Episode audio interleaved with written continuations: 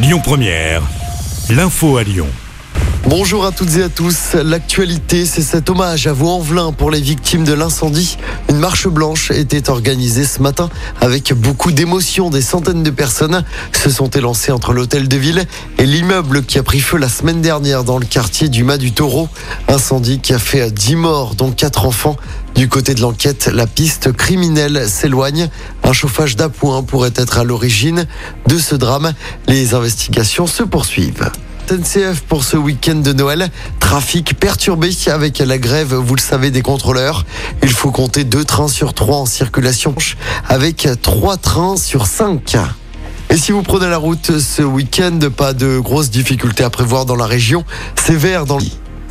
La ministre de la Transition énergétique en déplacement chez nous tout à l'heure, Agnès Pannier-Runacher, est attendue à l'OL Valley. Lui présentera son plan de sobriété énergétique ainsi que les actions mises en œuvre en matière de chauffage, d'éclairage et d'entretien de la pelouse. L'OL veut la réduire de 20%. On passe au sport du basket, du rugby et du foot à suivre ce de Toulon en top 14.